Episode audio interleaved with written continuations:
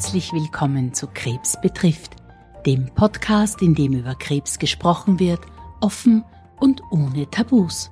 Warum? Weil das Thema Krebs jeden von uns betroffen macht und die meisten auch betrifft, sei es direkt oder indirekt. Wir wollen mit diesem Podcast über Krebs aufklären, wir möchten euch Wissen vermitteln und euch Mut machen.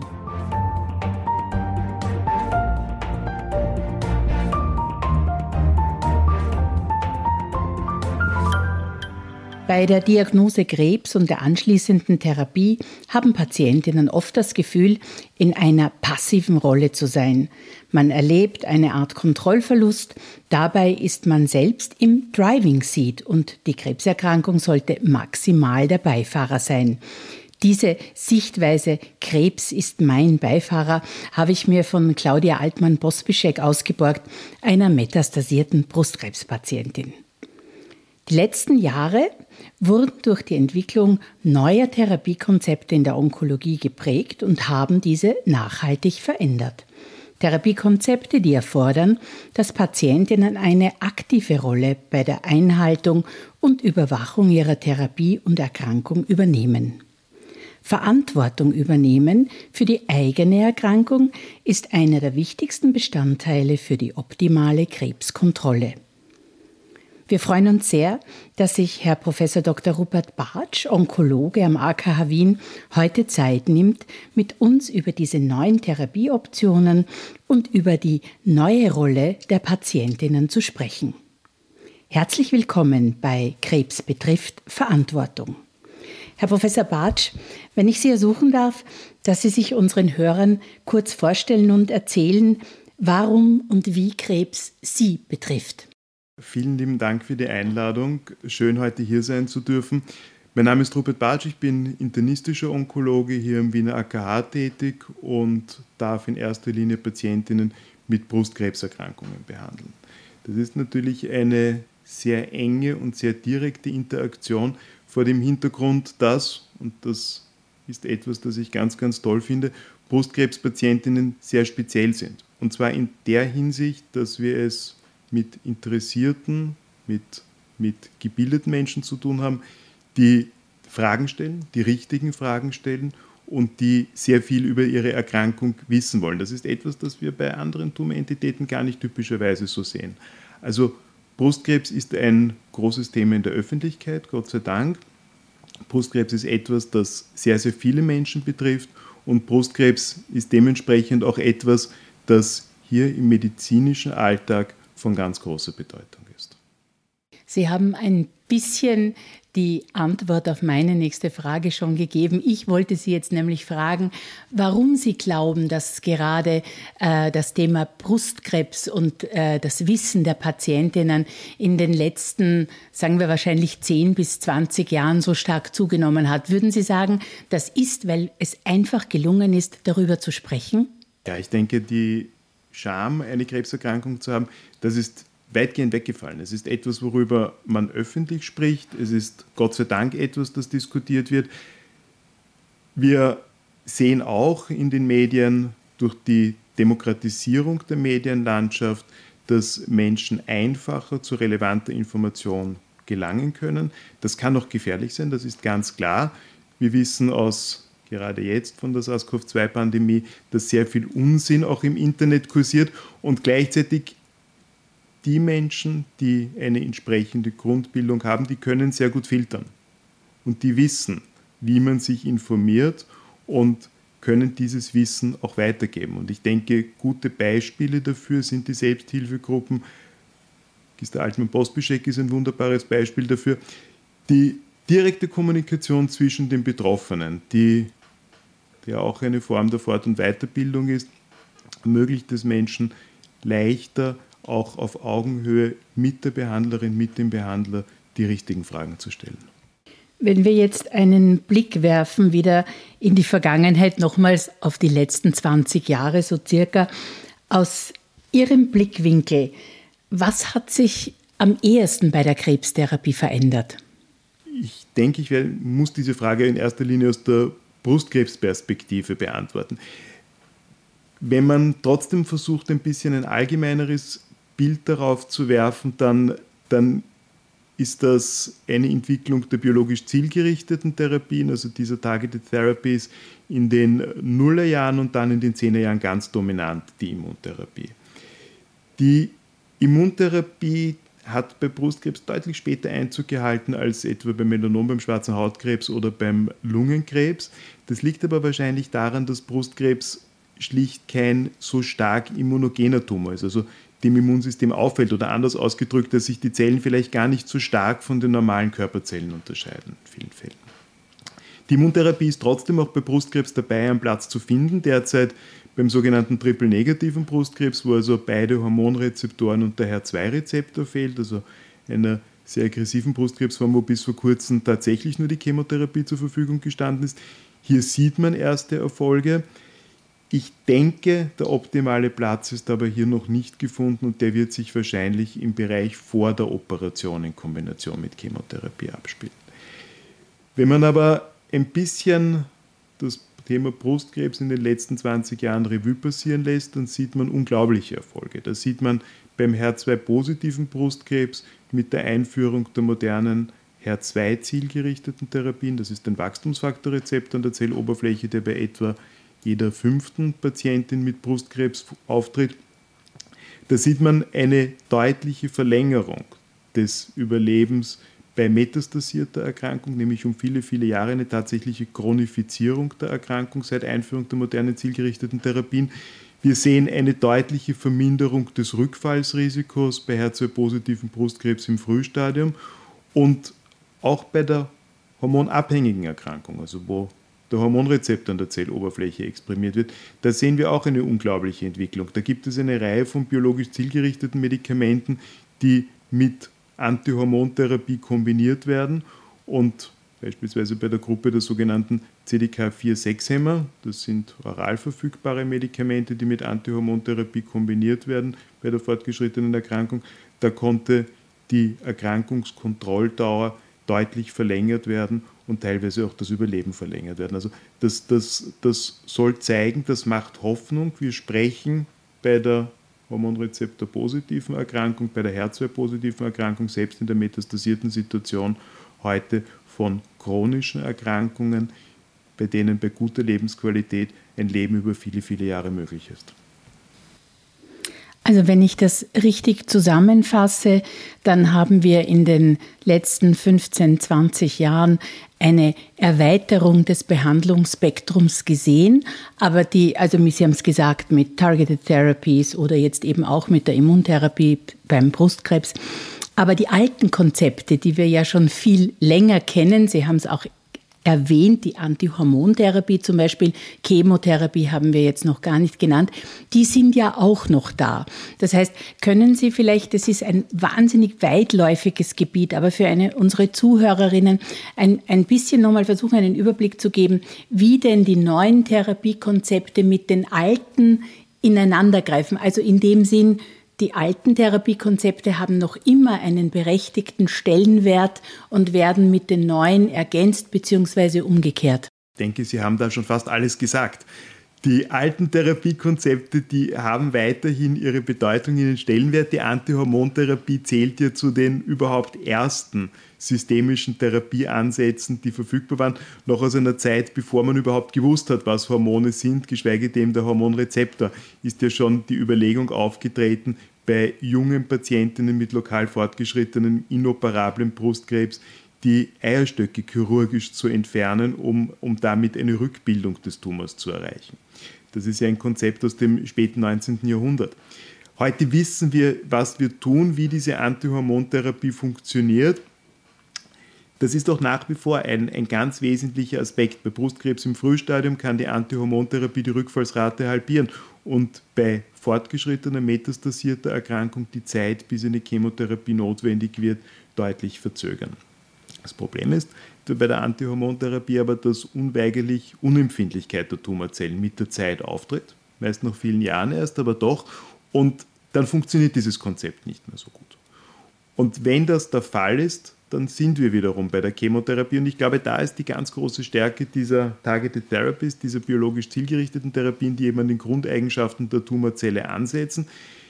dass sie die Wirksamkeit der Antihormontherapie steigern, den Zeitraum verlängern, bis Unempfindlichkeit auftritt. Das, das, das ist der ganz große Aspekt. Wenn wir den Schritt weitergehen zur Chemotherapie, auch darauf können wir zum jetzigen Zeitpunkt noch nicht verzichten.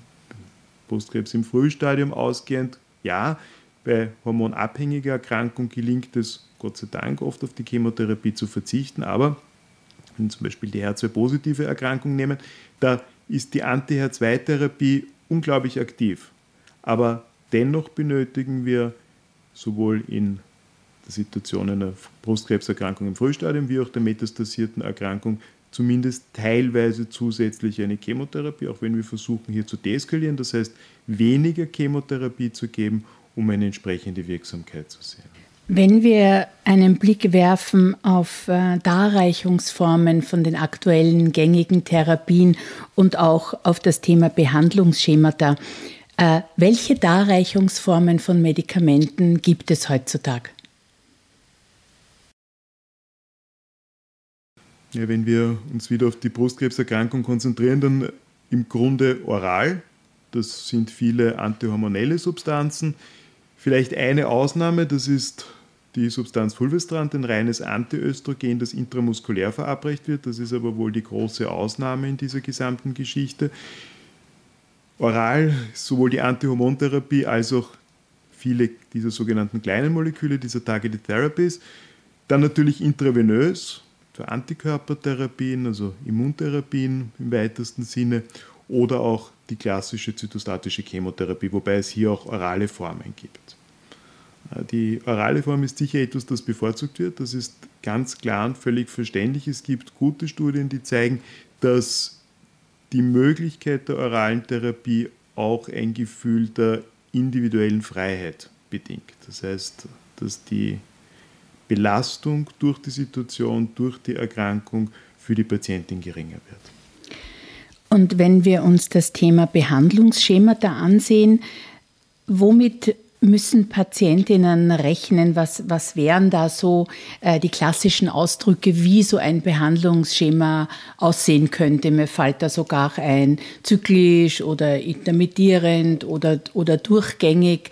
Ähm, worauf müssen sich Patientinnen da einstellen? Ich denke, das hängt von der Situation ab. Das ist natürlich eine wesentliche Frage. Das hängt von der Situation ab und das hängt vom Setting ab, in, in dem wir uns befinden. Wenn wir eine klassische Chemotherapie vor oder nach der Operation bei einer Brustkrebserkrankung im Frühstadium überlegen, dann sind das meist dreiwöchentliche und oder wöchentliche Chemotherapieverabreichungen über einen definierten Zeitraum von üblicherweise einem halben Jahr, Beispiel gefolgt dann von Operationen. In der metastasierten Situation wenn also die Patientin entweder das Pech hatte, was ja Gott sei Dank sehr selten ist, dass die Erkrankung bereits in einer metastasierten Situation, also mit, mit Absiedlungen in anderen Organen diagnostiziert wird, das ist bei weniger als 5% aller betroffenen Frauen der Fall, oder wenn unglücklicherweise die Erkrankung zurückgekommen ist nach initialer Therapie, dann hängt das sehr von der Art der Erkrankung ab. Trastuzumab, etwa die Anti-H2-Therapie, wird alle drei Wochen verabreicht, entweder intravenös oder subkutan. Chemotherapien, alle drei bis vier Wochen orale Chemotherapien wie das Capecitabine, die nimmt man über zwei Wochen ein, in der Früh und am Abend gefolgt von einer Woche Pause. Bei Faslodex Fulvestrant, bei Fulvestrant, dem reinen Antiöstrogen, da, da ist es intramuskulär zu Beginn alle zwei Wochen, dann alle vier Wochen. Und die meisten zielgerichteten Therapien, also etwa diese kleinen Moleküle, Targeted Therapies, wenn sie oral einzunehmen sind, sind sie entweder durchgehend einzunehmen oder, Beispiel die CDK4-6-Hämmer wieder, drei Wochen Einnahme gefolgt von einer Woche Pause. Also das ist sehr, sehr individuell. Die Bandbreite reicht von, von etwas, das nur gering mit dem, mit dem täglichen Leben, mit dem Alltag interagiert, bis hin dann doch zu einer, zu einer relevanten Belastung. Das muss man ganz klar leider sagen. Das, das, das Ziel wird immer sein, so wenig Therapie wie möglich zu geben. Also um genau diese Belastung zu minimieren, die damit verbunden ist. Wenn Sie mit den Patientinnen sprechen über eine mögliche Therapie, Ähm, ist es dann eine, eine Auseinandersetzung, ein Erklären, welche Möglichkeiten es gäbe und können Sie dann auch auf die Wünsche von Patientinnen eben genau, was jetzt Einnahmeoptionen oder Therapiedauer geht, können, können Sie da auch ein bisschen darauf eingehen? Haben Sie da einen gewissen Spielraum? Also das, das, auch das ganz wichtig. Dort, wo es möglich ist, auszuwählen, dort sollte unbedingt die Patientin in die Auswahl eingebunden sein. Also ich glaube, ich glaube, das geht noch weiter sogar. Ich, ich glaube, man muss sehr offen diskutieren, was die möglichen Effekte einer Therapie sowohl im, im positiven wie auch im negativen sind. Also der zu erwartende Vorteil durch eine Behandlung bei Hormonrezeptor positiver Erkrankung, hormonabhängiger Erkrankung im Frühstadium eine eventuell zusätzliche Chemotherapie vor Antihormontherapie und was die Nebenwirkungen sind. Und das muss ganz klar gegeneinander abgewogen werden. Das heißt, ich kann als Behandlerin, als Behandler immer nur empfehlen, ja, ich kann die unterschiedlichen Behandlungsmöglichkeiten darstellen. Die letzte Entscheidung, die kann nur der betroffene Mensch selbst treffen. Also von meiner Seite kann es nur eine Empfehlung sein und deshalb bin ich ja so froh, dass Brustkrebspatientinnen so gut informiert sind, weil das gibt ihnen ja erst die Chance, die Entscheidung selbst zu treffen. Also dieser Komplex der Patienteninformation, dieser Komplex des Empowerments letztlich, der, der steht da so unglaublich im Vordergrund. Das heißt, Sie, Sie erleben es im Rahmen Ihrer Gespräche auch immer wieder, dass es eine Art Diskussion mit den Patientinnen und möglicherweise auch ihren Angehörigen ist, was wohl für, für die individuelle Patientin äh, der bestmögliche Weg ist im Hinblick, und das wäre jetzt dann auch mein nächstes Stichwort für Sie, weil ja die Therapietreue ähm, die, die Einnahme, die Adherence äh, so eine große Rolle auch beim Erfolg spielen. Ich habe jetzt ein paar Begriffe gleich in einem Satz genannt, aber vielleicht können wir da das ein bisschen beleuchten, wie wichtig es ist, dass Patientinnen äh, verstehen, wie eine Therapie aussehen kann, um ihre Therapietreue, aber auch Lebensqualität und Umgang mit Nebenwirkungen, damit man weiß, worauf man sich einlässt das ist ein, ein, ein, großer Komplex, den Sie da anschneiden, sowohl, sowohl jetzt vom, vom thematischen her als auch von der Bedeutung.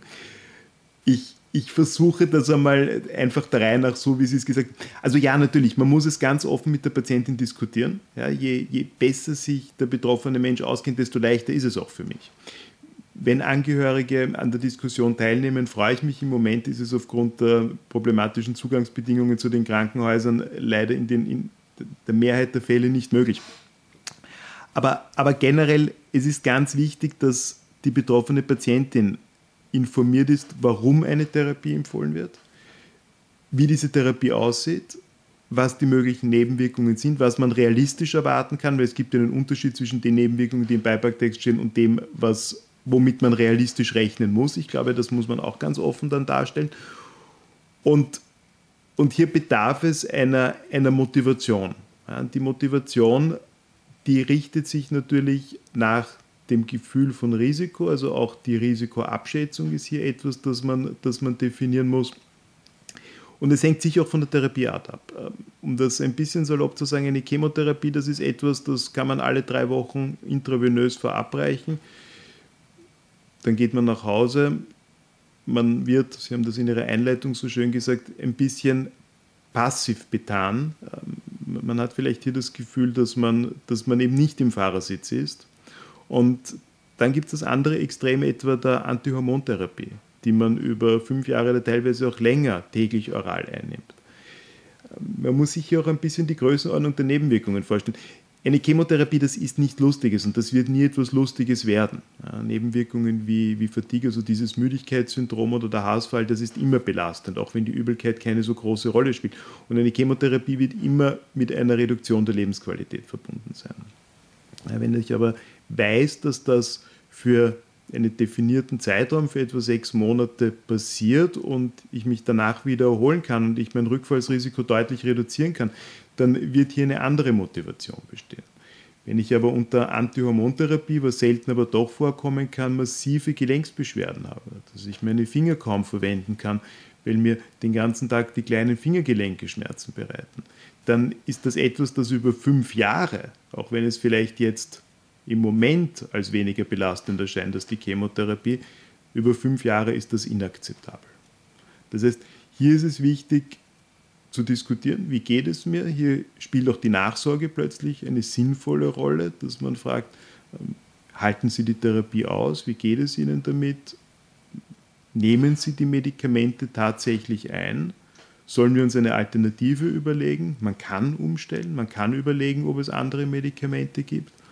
Und, und diese Abfrage von, von Adherence und Compliance, das ist, das ist letztlich entscheidend. Und, und ähm, da würde ich auch die, die Patientinnen bitten, das ganz offen zu besprechen, wenn es hier Probleme gibt. Das, das, da geht es nicht um, um ein Versagen, sondern manchmal klappen Medikamente nun einmal einfach nicht aufgrund von Nebenwirkungen. Und dann sollte man sich eine Alternative überlegen, statt komplett auf die Therapie zu verzichten. Weil äh, der, der Therapieabbruch, gerade bei der Antihormontherapie in, in der Rückfallsverhinderung, das ist doch etwas, was das Rezidivrisiko nochmals deutlich steigern kann. Ist es manchmal möglich, gezielt gegen Nebenwirkungen vorzugehen, um diese ein bisschen abzuschwächen? Ganz klar, es hängt auch da einfach davon ab, um welche Nebenwirkungen es sich handelt. Es gibt Medikamente, die Durchfälle verursachen können, da können einschleichende Dosierungen helfen oder Substanzen, die die die Darmmotalität, also die Darmbewegung vermindern, also so wie man sie etwa bei Durchfallerkrankungen einsetzen würde. Das Problem, dass das im Einzelfall Verstopfungen machen kann. Aber im Grunde ist es so, dass man Nebenwirkungen ja versucht, ständig gezielt zu behandeln. Sie haben bei klassischer intravenöser Chemotherapie eine große Menge an, an Begleitmedikamenten gegen Übelkeit. Das ist ja der Grund, warum die Übelkeit Gott sei Dank heute in den meisten Fällen gar keine Rolle mehr spielt. Sie haben bei manchen oralen Chemotherapien das Problem mit Hauttrockenheit bis hin zu Hautrissen. Hier kann man mit äh, Dosisreduktionen arbeiten und, und, und intensiver Hautpflege. Letztlich können Sie gegen sehr, sehr viele Nebenwirkungen so vorgehen, dass es zumindest in, bei den überwiegenden Patienten, zur Anzahl der Patientinnen, eine akzeptable Lebensqualität dann ergibt. Ähm, Im Einzelfall, Im Einzelfall ist es aber wichtig, auch die Therapie zu wechseln, wenn das notwendig ist. Generell würde ich denken, dass die heute verfügbaren modernen Substanzen deutlich besser verträglich sind, mit wenigen Ausnahmen, deutlich wirksamer als früher, dass wir die Rolle der Chemotherapie zurückdrängen konnten in allen Bereichen. Am Ende wird es immer vom individuellen Menschen abhängig sein und vom individuellen Setting und natürlich von der ausgewählten Substanz. Sie haben aus meiner Perspektive etwas ganz zentral Wichtiges gesagt. Äh, darüber sprechen. Wie, wie geht es mir mit der Therapie? Wie fühle ich mich? Und vor allem, welche Wirkung bzw. Nebenwirkung erfahre ich? Und dass das für den Therapieerfolg tatsächlich entscheidend ist und dass das kein Versagen ist, wenn man darüber spricht, wie es einem geht oder wie es einem leider gerade nicht gut geht, weil sie dann in der Lage sind abzuwägen, können wir es noch weiter probieren, kann ich meine Patientinnen weiterhin motivieren, dran zu bleiben?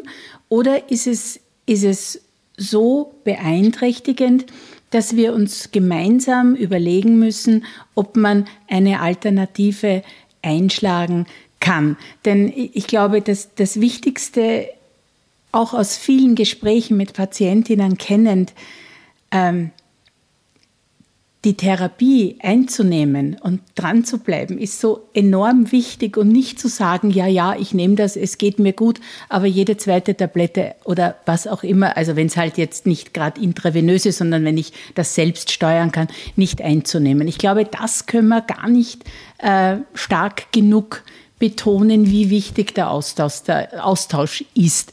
Und da jetzt meine Frage, Ihre Erfahrungen, wie schaffen Sie es denn dann, Patientinnen noch einmal zu motivieren, vielleicht noch einen Versuch zu machen, bevor man einen Therapiewechsel ähm, in Erwägung zieht?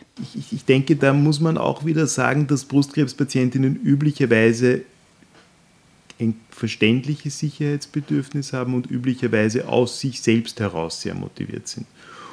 Und ich habe nicht nur die Situation erlebt, dass eine Patientin eine Therapie nicht machen möchte, vielleicht fast öfter habe ich über, erlebt, dass eine Patientin eine Therapie fortsetzen möchte, keine Dosisreduktion möchte, trotz Nebenwirkungen aus der Angst heraus, dass die Behandlung nicht wirken kann. Ähm, ich, ich, ich, glaube, man muss beides besprechen. Ja? Es, es gibt Menschen, da muss man noch einmal die Sinnhaftigkeit einer, einer Behandlung definieren noch einmal aber ganz wesentlich, die letzte Entscheidung bleibt immer beim betroffenen Menschen.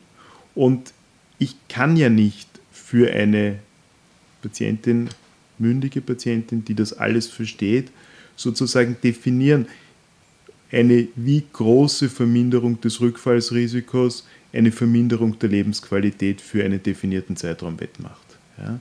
Das heißt, ich kann nur empfehlen, was man tun kann was aus meiner Sicht sinnvoll ist aufgrund der, der vorgegebenen Parameter der Erkrankung. Und dann besprechen, ob wir eine Lösung finden können, womit die Nebenwirkungen geringer sind, womit die Therapie vielleicht erträglicher wird. Welche Möglichkeiten gibt es denn für Patientinnen, ähm, den Therapieerfolg zu überprüfen? Ich weiß, auch das ist wieder ein unglaublich großes Gebiet, aber in unserer momentanen Situation seit gut einem Jahr äh, ist Corona eins äh, unserer vorherrschenden Themen und hat ja auch, wie wir immer wieder hören und lesen und Sie erleben das ja auch tagtäglich, Einfluss auf sämtliche andere Erkrankungen, wie zum Beispiel, dass Patientinnen äh, nicht oft genug ins Krankenhaus kommen oder kommen können oder der Stellenwert der Überprüfung einer Therapie sich ein bisschen äh, verschoben hat. Äh, welche Monitoring-Möglichkeiten gibt es äh, für Patientinnen? Also auch das wieder abhängig davon und, und natürlich auch wesentlicher Aspekt, vor allem im Hinblick auf die, auf die SARS-CoV-2-Pandemie. Ähm, also der einfachste Weg oder am einfachsten erklärbar ist es wahrscheinlich bei der Chemotherapie oder Chemoimmuntherapie vor der Operation. Ja. Ähm, hier haben wir zu Beginn eine Bildgebung der Brust, sei es MR, sei es Ultraschall und so weiter. Und einerseits kann man das dann selber auch tasten, was sich hier tut. Ja, das ist ja auch eine unglaubliche Motivation zu sehen, dass der Tumor schrumpft, wie das ja bei eigentlich neun von zehn betroffenen Frauen gelingt.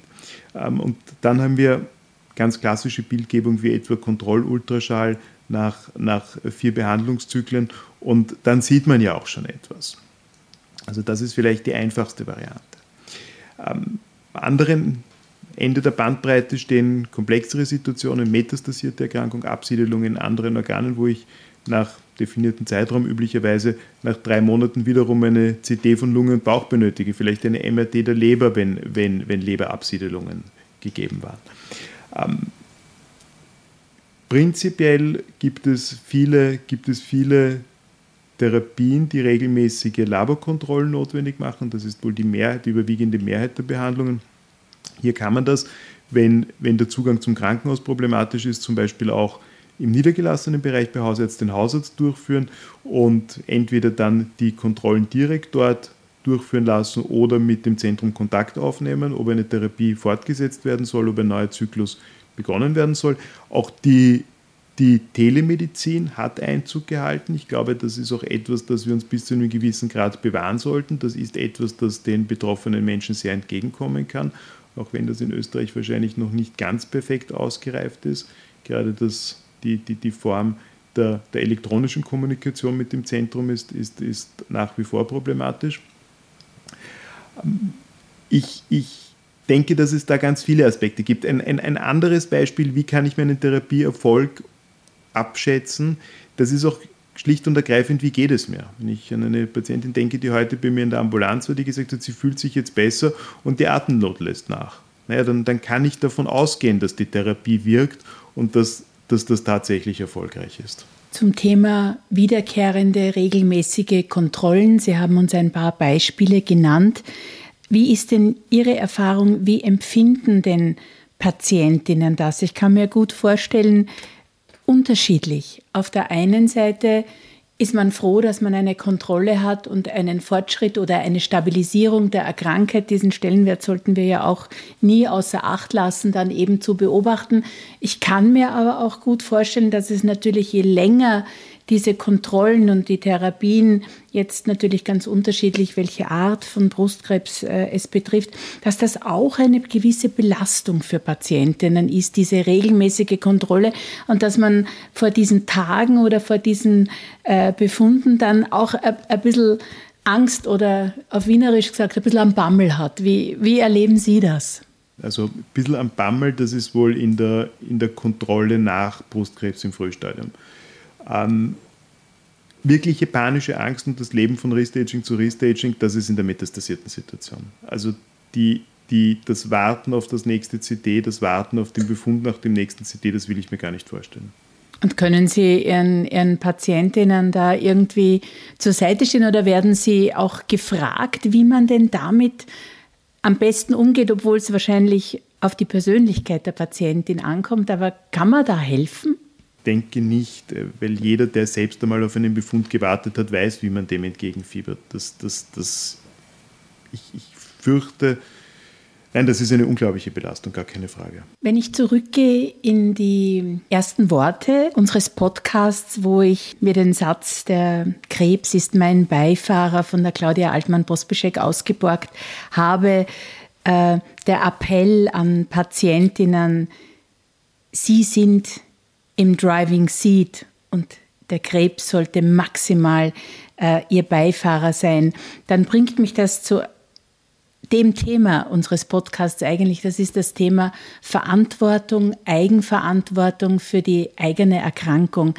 Ich glaube, und Sie haben es ja auch gesagt, dass die Brustkrebspatientinnen, diese Community hier vielleicht schon ein bisschen anders zu interpretieren ist als bei anderen Krebsentitäten, dass hier das Thema schon präsenter ist.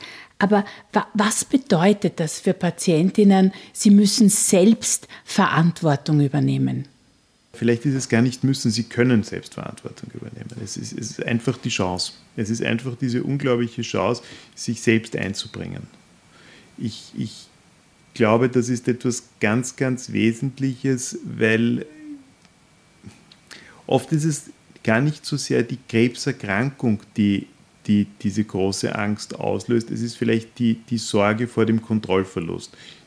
Dieses Gefühl des Ausgeliefertsein, das ist zumindest das, was ich so häufig gespiegelt bekomme, einem, einer Erkrankung, deren, deren Ende man nicht abschätzen kann, einer einem System, auch die, die, die Medizin ist ja durchaus ein, ein System, das bedrohlich wirken kann. Wer versteht denn wirklich, wie diese Abläufe im Krankenhaus tatsächlich sind?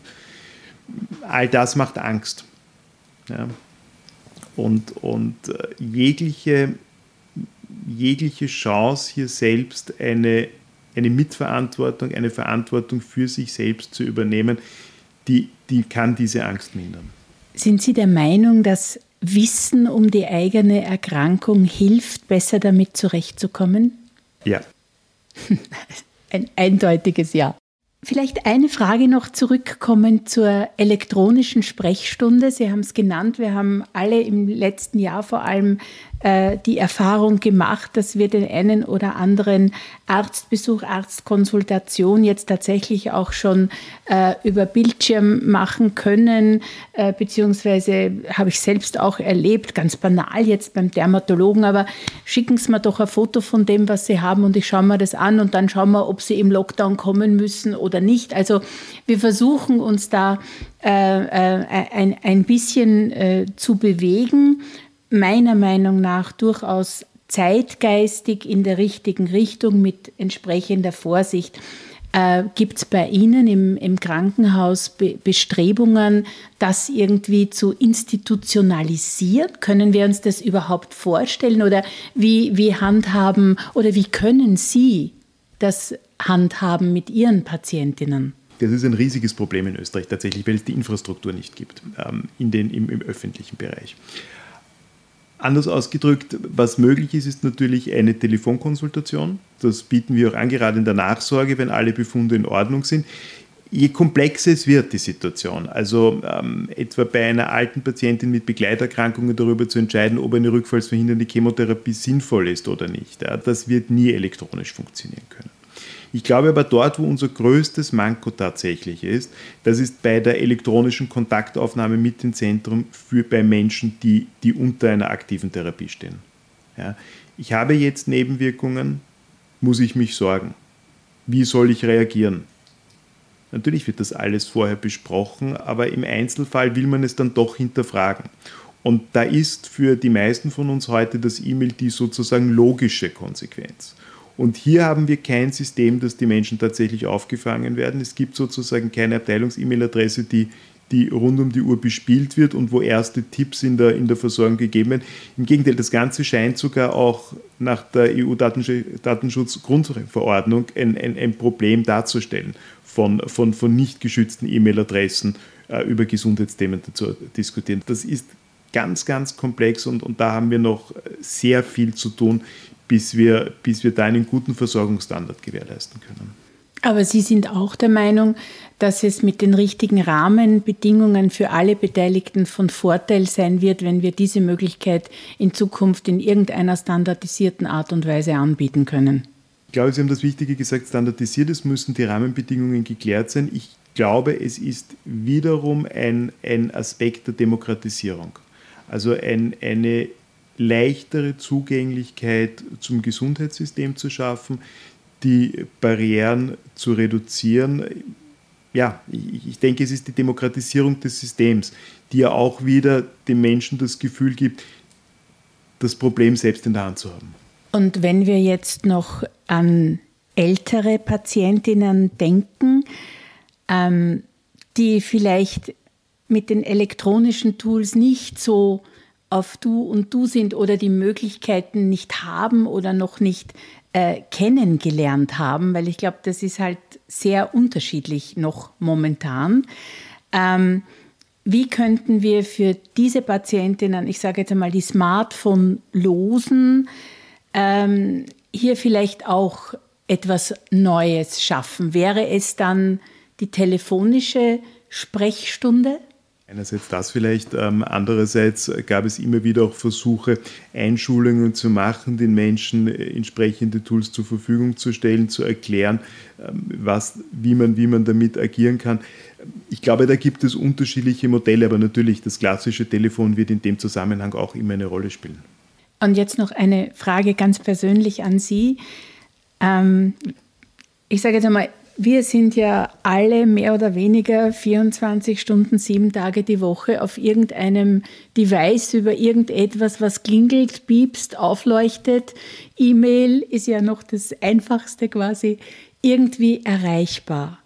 Wie handeln Sie es für sich persönlich, äh, dass Sie auch einmal das ausschalten können und nicht den Drang haben, 24 äh, Stunden am Tag für ihre Patientinnen da sein zu müssen. Guter Punkt natürlich auch.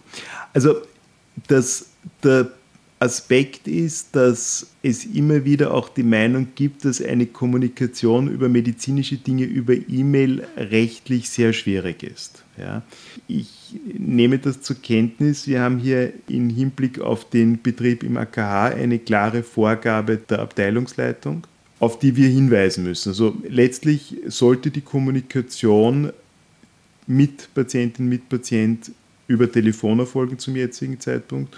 Und hier sollte sichergestellt sein, dass wir es auch tatsächlich mit den betroffenen Menschen zu tun haben. Das ist ja auch etwas, das man in dem Zusammenhang bedenken muss. Ähm, was ich mir wünschen würde, wäre eine institutionalisierte Struktur, wo Menschen, die den Bedarf haben, die den Drang haben, die die Sorge haben, sich zu jeder Zeit hinwenden können, sozusagen einen elektronischen Nachtdienst, wenn man das so will, oder Wochenenddienst, und wo erste Tipps gegeben werden können, wie, wie man sich in der Situation verhalten sollte. Ich glaube, dass die Art und Weise, wie Medizin, wie Krankenhaus funktioniert zum jetzigen Zeitpunkt, dass das von unseren Medien deutlich überholt wurde. Und hier sollten wir ansetzen.